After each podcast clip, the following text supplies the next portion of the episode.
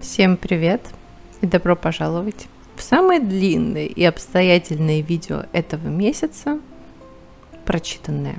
Читала я в этом месяце много, читала я хорошо, и во многом количеству прочитанного поспособствовал сервис Storytel. Новости с пометкой молния. Оказывается, у меня не работает ссылка на Инстаграм здесь. Логично, потому что я же изменила название с River на Ritz чтобы как бы все было одинаково. И канал, и Инстаграм. Настя, чем ты думала? Все починю. Переходите в Инстаграм, там тоже много интересного. Первая книга, которую я прочитала в этом месяце, хотя должна была расправиться с ней еще в мае, стал «Погребенный великан Кадзу и Сигуру». Это первая книга, которую я прочитала у этого автора, и я до этого никогда не читала у него ничего, тем более хваленный остаток дня и не отпускай меня. Я думала, что Кадзу Исукурин такой маститый прозаик. Оказалось ничего подобного. Он ведь оказывается фантаст. Вообще, несмотря на то, что у него японское имя и фамилия, он англичанин. Собственно, «Погребенный великан» — это опус о супружеской паре времен э, противостояния саксов и бритов и первых веков христианства в Англии. В один прекрасный день Аксель, а именно так зовут супруга, начинает понимать, что он очень что-то много слишком забыл, забыл в своей жизни, при том, что он еще не страдает старческим слабоумием. Делится этим супругой. Она не совсем ему доверяет, ее зовут Беатриса, и они, естественно, уже в таком достаточно преклонном возрасте, она не совсем ему верит, но думает, что чтобы найти разгадку произошедшего, э, нужно идти в соседнюю деревню, чтобы увидеться с их сыном. Сына они тоже практически не помнят, и вообще очень многие подробности их жизни стерты. Они действительно выдвигаются в путь на своем пути, встречают множество интересных персонажей, с ними происходит много волшебных и реалистических событий. И события эти как связаны с древней историей, саксами, бритами, пиктами. И Сигуру также и рассказывает про саксонское завоевание, так и с волшебными событиями. Эта книга во многом основана на легендах о короле Артуре. И это невероятно интригует, не правда ли? Кроме всего перечисленного, из плюсов я могу назвать также мрачность атмосферы. То, что вот реализм здесь переплетается непосредственно с мистикой и фэнтези. Здесь очень классная и интересная загадка. И довольно-таки необычные, неоднозначные персонажи. Но, друзья мои, насколько же это скучно читать. Я вообще не могу придумать этому никакого объяснения, потому что прекрасный язык, здесь классная загадка, и, в общем, все то, что я вам уже здесь э, перечислила, это делает все книгу классной, но просто я ее читала недели две, здесь страниц 400 где-то, крупным шрифтом, по сути, эта книжка, ну, вот для меня где-то не больше, чем дней на 5. Кадзу Сигура страдает излишним многословием.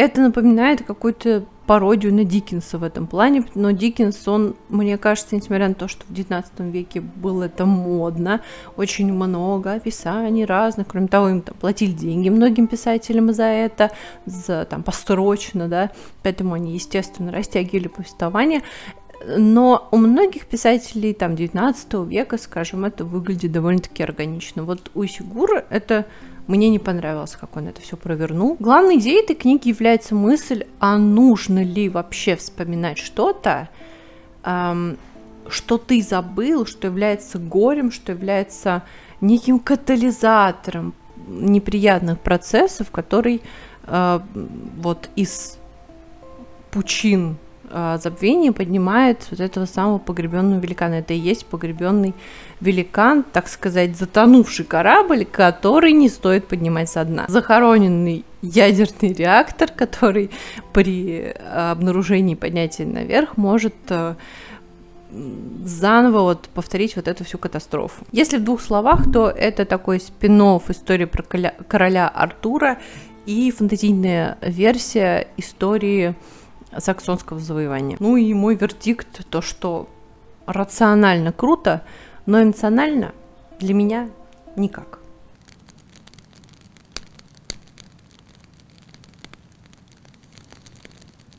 Прослушала «Медвежий угол» Бакмана, и это вторая книга, которую я у него прочитала, и первый был, естественно, «Вторая жизнь Увы».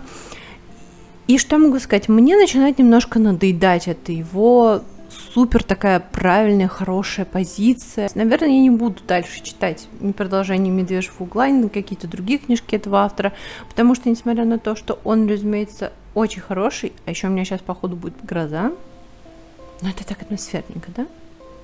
Потому что у него как-то и в во второй жизни Увы и в Медвежьем угле это хорошие произведения, такие жизнеутверждающие, с такой правильной моралью, несмотря на то, что а, Медвежий угол все-таки посложнее будет, потому что там Бакман уже обсуждает и э, все какие-то повседневные, злободневные такие вопросы, но немножко он везде одинаковый. Вот он весь такой хороший и положительный. Я вам сейчас все объясню, как нужно правильно жить. Он такой весь положительный няшечка, вот у него все такие герои. И мне немножко это начало надоедать. Наверное, уже все это прочитали, эту книжку, и в принципе, такой подробный рассказ а, непосредственно о вот внутренней кухне этой книги, он, может быть, будет излишен, но я все-таки в паре слов упомяну об этом, потому что эта книга о таком городке, как Бьорнстад, затерянном где-то в тайге, в шведской глуши, и который живет непосредственно хоккеем. Это единственная такая ценность этого города, хоккейный клуб. Это у них градообразующее предприятие такое. Если бы его не было, то все бы оттуда там, не знаю, разъехались или там занимались бы как в третьем веке производством пушнины. Бакман очень хорошо описывает как город, так и героев это единство, которое дает хоккей, о том, насколько преданы люди этой игре и фанатичны, о том, насколько это трудно и самим игрокам, их родителям, сколько вот они труда и сил и усилий вообще к этому всему прикладывают для того, чтобы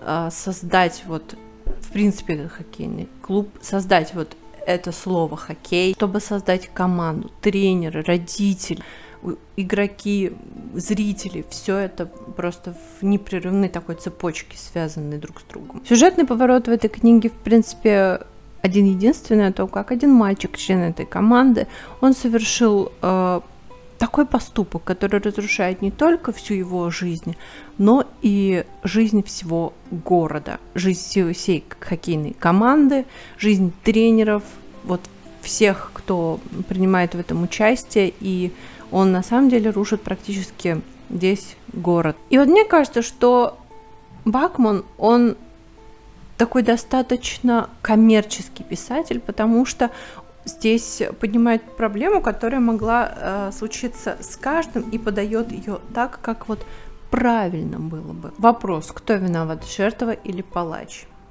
Давление, когда ты не можешь быть собой из-за команды, давление, когда ты понимаешь, что ты в этой ситуации прав, и ты в этой ситуации жертва, но ты не можешь эм, отстоять себя, потому что общество выдвигается против тебя. Изнанка спорта и вообще любого крупного э, бизнеса показана несколько, мне кажется, приукрашенной, потому что дерьма там, мне кажется, в сто тысяч раз больше на самом деле. И он здесь описывает и общественное равнодушие, расовые и классовые э, различия, здесь проблемы там вот феминизма и насилия. И я бы могла сказать, что этот писатель по-правильному наивный. Я понимаю, почему он всем нравится. И вот «Вторая жизнь Увы» это же было э, даже многом революционное произведение, потому что, несмотря на эту правильную наивность, тем не менее, такую тему вот о пенсионерах, о том, как они живут именно вот своей ежедневной жизнью, своей благополучной жизнью, что за этим скрывается, мне кажется, до него, вот я не вспомню, кто бы это описывал, по-моему, никто это не описывал. Поэтому эта книга стала бестселлером, поэтому вот мы были призваны посмотреть с другой стороны на э, этих героев, на их жизнь. А здесь, мне кажется, эта проблема уже очень много раз описывалась в литературе, и, пожалуй, в более интересных ключах, что ли. То есть я как-то осталась равнодушна тоже к этой книге, несмотря на то, что объективно она хорошая.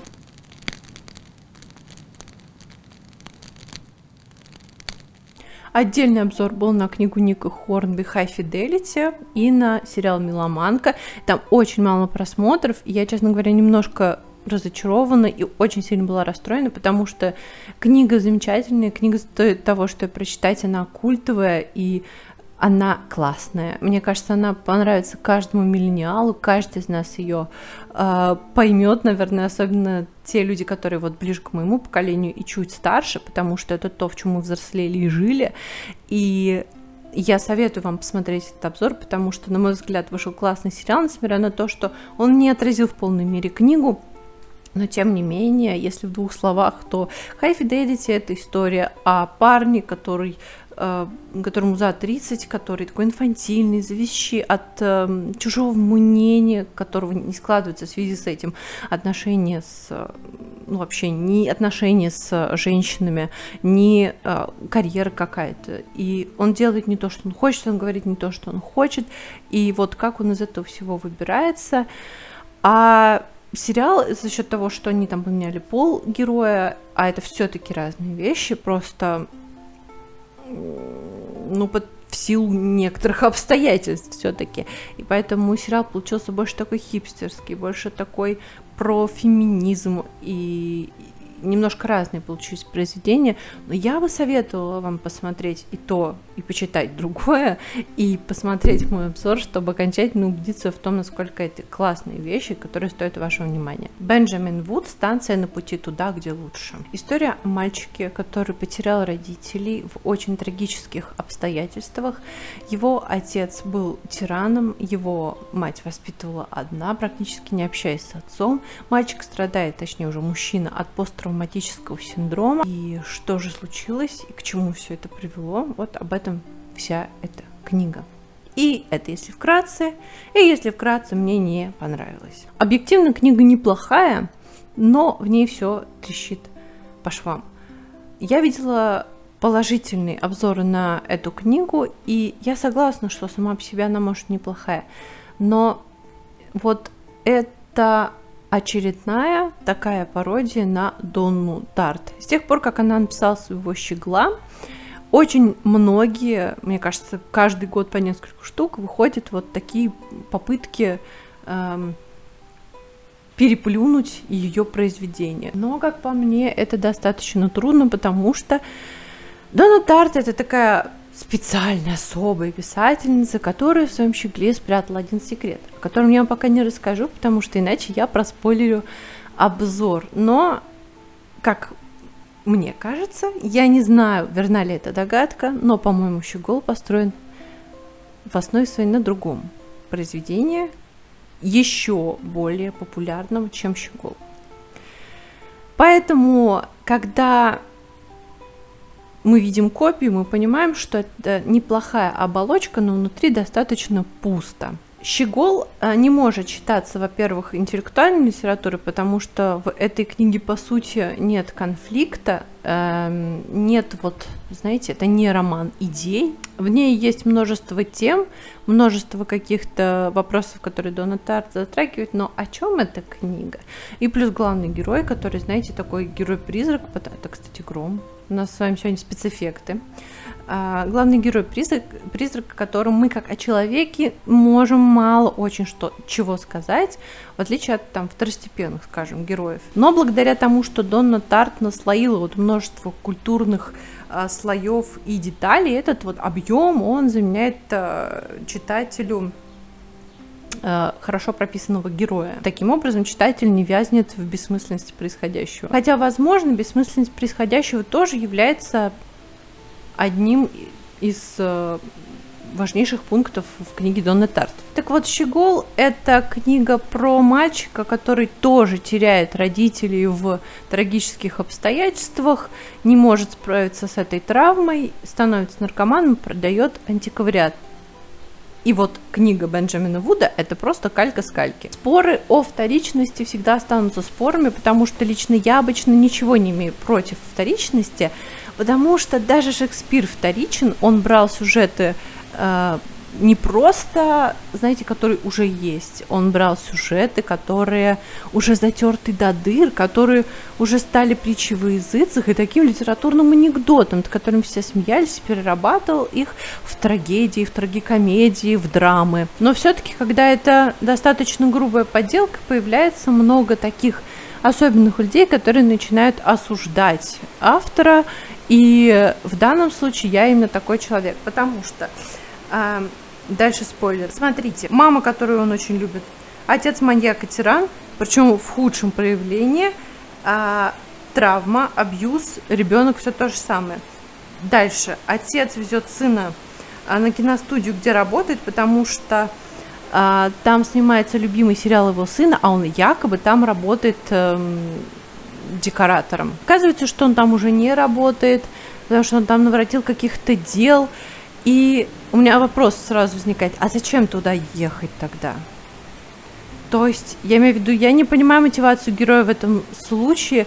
За, зачем он туда поехал? Чтобы выпендриться перед ребенком, которого он не видел несколько лет – Ему вообще-то пофиг на ребенка, если честно, из того, что я вижу по книге. В итоге его не пускают, он злится, он решает отомстить и сносит башку половине знакомых. То есть, вы понимаете, я жила с тираном 12 лет своей жизни. Я знаю их психологию. Да, бывает э, необоснованная злость, абсолютно. Но вот именно, что здесь вообще не хватает никакой мотивации в том плане, что просто не пустили, и он поехал всех расстрелял. У тирана бывает немотивированная агрессия, когда он просто вот так с полоборота заводится и начинается скандал. Но то, что он сделал, он сделал не по ярости, а достаточно продуманно, на какую-то на трезвую голову. И поэтому у меня возникает вопрос. То есть, если он на самом деле был маньяком, почему он не убивал раньше? Наверняка у него есть еще какие-то жертвы, об этом ничего не сказано. Если сказано, напишите мне в комментариях, что я ошибаюсь. Кроме того, если бы он был по-настоящему маньяком, то, наверное, он бы не стал так в открытую убивать людей, потому что они обычно стремятся, что я подчеркнула из Crime видео, они обычно Э, стремятся все скрыть, естественно, как и любой человек, и они очень хитрые действуют в тайне. То есть он бы все продумал и сделал бы так, чтобы никто ничего никогда не узнал. И тут вопрос, почему он не убивает сына? Если он убивает всех вокруг, включая себя, почему он не убил своего сына? И почему он совершил самоубийство в конце? Зачем понадобился всех убивать, и он еще так говорит, что типа теперь придется идти до конца. Что за бред вообще ты несешь? В общем, как в том индийском фильме, все умерли. Как полиция узнала, что произошло, если убийства совершены ну, как бы с таким большим разбросом чуть ли не по всей Англии. Как они узнали, что все это сделал его отец, тем, ну, и так быстро, в течение там нескольких дней, и как они узнали, что именно к их семье все это относится очень много вопросов, очень мало ответов. Все это вот реально шито белыми нитками, и язык здесь неплохой, атмосферность. Вот можно почитать, послушать, если вы хотите отдохнуть, но вопросов у вас останется довольно-таки много. Ура! Я дочитала, собственно, «Щегла Донна Тарт», и я купила себе специально томик, до этого я читала книжку своей подружки, но она же у меня когда-нибудь их заберет, а я хотела свой собственный, чтобы перечитывать потом эту книгу, потому что книга великолепна. Конечно, конечно, здесь куча смысловых слоев, ее нужно реально перечитывать, и плюс а, это такое тягучее, приятное, теплое повествование, в которое ты погружаешься, погружаешься, погружаешься. И я читала ее очень долго, пару месяцев, наверное, ну, с перерывами, естественно, и понемножку смаковала. В общем, это одна из моих любимых книг, я думаю, будет. Эм, столько много здесь тем, которые мне близки, которые можно обдумать. И в конце Тарт обозначает свою позицию, что это за книга, зачем она нужна и почему она ее написала. И это такая мудрая, честная и в какой степени даже добрая позиция. Но э, я не буду вам сейчас подробно рассказывать об этой книге. Частично я уже упомянула вот э, в сравнении с Бенджамином Вудом э, эту книгу. Но отдельный обзор будет тогда, когда я прочитаю маленького друга, третий роман Донны Тарт, на сегодняшний день последний, и расскажу вам тогда уже, в принципе, о творчестве, мое мнение о творчестве Донны Тарта. Я прослушала книжку Стивена Чбоски «Хорошо быть тихоней». Я начинала ее читать на английском когда-то, но что-то мне не пошло, и я решила просто прослушать на Storytel. Там очень хорошая начитка всегда, и мне нравится. Так вот, а, это книжка, по которой снят фильм, который я посмотрела, мне кажется, лет пять назад. И это замечательный фильм. Он в жанре Adult, как и книжка, он рассказывает о трудностях мальчика-подростка, о его тоже, ну, таком неком посттравматическом синдроме, но я так понимаю, поскольку я только начинаю знакомиться с Adult, я так понимаю, что это практически одна из самых распространенных проблем среди подростков, депрессия, э, психологические расстройства психические. И вот посттравматический синдром, чувство вины, Эдипов комплекс, в общем, все-все-все, что сюда может только напихать, часто встречается. Но э, эта книга, как и фильм, мне понравились, потому что, несмотря на то, что это немножко такая уже заезженная тема, э, когда Чбовский писал эту книгу, в принципе, это не было так. Дело происходит в 90-е, и главный герой испытывает вину за то, что он что-то там сказал тете перед смертью, что вот не остановил ее, и она все-таки попала в аварию и погибла. Это самое начало, самое начало книжки, так что, в принципе, это не спойлер. Тетя была единственным человеком, который лучше всех вот понимала э, этого мальчика, этого подростка, и знаете, несмотря на то, что он это говорит, все равно я понимаю, что у него хорошие отношения в семье. Мне это порадовало, что, знаете, не только в книжках у всех там ненормальные матери, отцы сумасшедшие, или они там сироты какие-нибудь, а что есть действительно какие-то хорошие истории про хорошие отношения и с отцами, и с матерями, и с братьями и сестрами. Когда я это читала, у меня прям это какую-то теплоту вызвало. Все мы немножко в душе остаемся подростками, и не знаю, что, что должно случиться, чтобы взрослые дяди и тети наконец-то признали, что у них есть комплексы, у них есть странные пристрастия подростковые, которые они так и не переросли, и это нормально. Что должно для этого произойти, для того, чтобы мы все признали вот то, что внутри нас живет свой внутренний ребенок, и то, что его тоже нужно поглаживать, любить. Короче говоря, книжка очень хорошая, теплая, она совершенно небольшая, прослушала ее, по-моему, за две прогулки, за две пробежки, и что-то она часа три или четыре идет, это очень мало, и она такая теплая хорошая, и хорошо написанная в том числе, так что я могла бы ее советовать, наверное, всем. На заветы Маргарет это вот будет отдельный обзор, скорее всего, после этого. Мы читали эту книжку вместе с Марией Ковальски с канала Книжный Гик, и э, что могу сказать, мне эта книжка не очень понравилась, потому что она, по сути, не то, что даже продолжение рассказа служанки, а, который я, кстати говоря, очень люблю, а это скорее просто какая-то young adult антиутопия. Если бы это было отдельным произведением, то это было бы вообще неплохо. А так мы не узнаем ничего нового о Гладе, о героях, и просто две девчонки несовершеннолетние спасают, вновь спасают этот бренный мир. И последняя книжка, которую я прочитала, это «Гамлет». «Гамлет» Уильяма Шекспира. У меня есть вот такой небольшой томик, который я читала, когда училась в университете. Но я, опять же, прослушала аудиоспектакль на Storytel, и он, по-моему, полтора часа или два идет, то есть это прям очень тоненькая книжка. Я очень-очень много прослушала и прочитала после этого всяких э, анализов, всяких аналитиков, критиков и литературоведов, которые рассказывают о Шекспире. И я наделала столько заметок, что их, мне кажется, невозможно будет вообще впихнуть в это видео. Но вообще Шекспир и его все вот произведения — это то, о чем мы знаем очень мало, и которые трудно объяснить, при том, что все актер и режиссер хотят поставить и сыграть Гамлета, при том, что все говорят, я так люблю Шекспира, трудно понять, за что. Ну, не в плане того, что это плохой автор, это замечательный автор, здесь прекрасный слог, прекрасный юмор, и то, что вот это, знаете, реалистичность, то, что в жизни не бывает все только хорошо или только плохо. И Шекспир, если вы знаете, он всегда соединял в своих э, произведениях и трагедию, и комедию. У него такие драматические сцены всегда э, перемежаются с комическими, и это тоже очень круто. И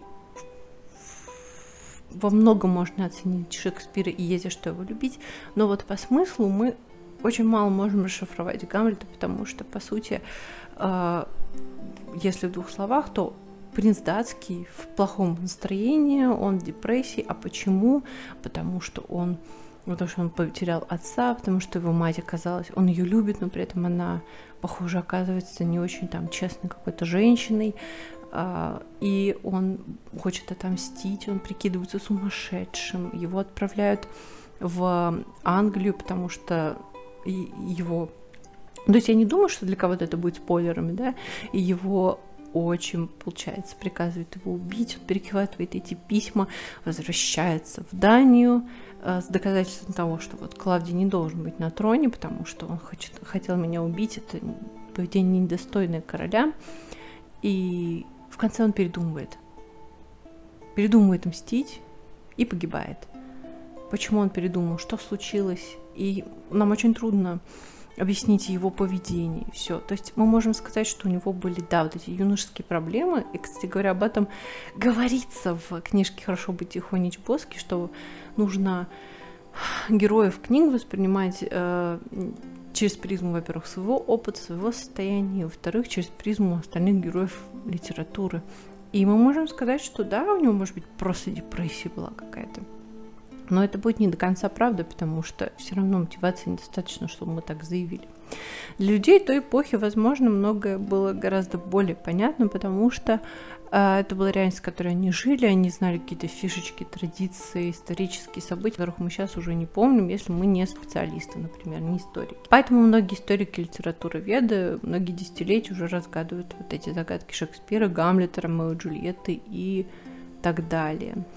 Э, Вообще считается, что Гамлет это положительный такой герой, который вот сражается за истину, пытается отомстить за своего отца.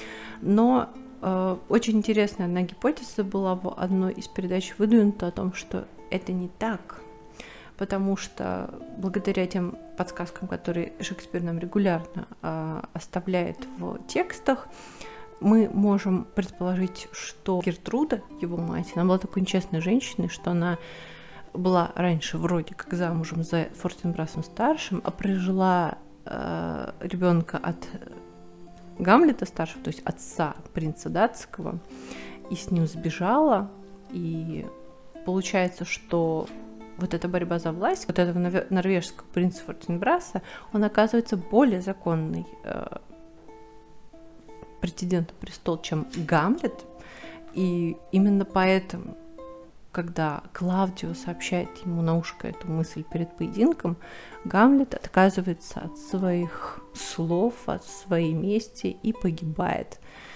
Но это только предположение, причем довольно-таки безумное, что, впрочем, оправдывает какую-то мою вечную неприязнь Гамлету, потому что я его никогда не рассматривала как положительного героя, потому что все, что он творит, не оправдывается вот ничем. И это была последняя книга из прочитанного, и сейчас я дочитываю вот эту книжечку Клэр Норт «15 жизней Гарри Агаста». Это ее дебют, по крайней мере, под этим псевдонимом. Я прочитала половину, и это такой шпионский боевик в духе 60-х. Это тоже молодежный роман. Это не прям Янг Адалт, ну, молодежный, да, роман. И знаете что, все было очень хорошо, и мне эта книжка очень нравилась, то, как она написана, язык и все приемы, и даже эм, сюжетно, пока не появились русские. Почему, когда на горизонте начинают появляться русские, каждый любой, мне кажется, зарубежный роман превращается в какое-то дерьмо. Потому что по факту все, что русские делают в этой книжке вот до сих пор, это они пьют водку и шпионят. В общем, подробно об этой книге я вам расскажу уже, наверное, через месяц, в следующем прочитанном, потому что половина это очень много, и я дочитаю, сделаю полные выводы уже. Фух, это были все книжки на сегодня, их было много, многие из них были очень хорошими. Я надеюсь, что июль у меня будет настолько же продуктивен, и я смогу вам тоже рассказать о большом количестве классных книг. Ну а пока, если вам понравилось это видео, не забывайте ставить лайк, подписываться на канал, звонить в колокол, чтобы не пропускать э, новые видео, писать комментарии, что вы думаете об этих книгах и читали ли вы что-нибудь из этого. Но ну, а я буду с вами прощаться, увидимся с вами очень скоро и всем пока!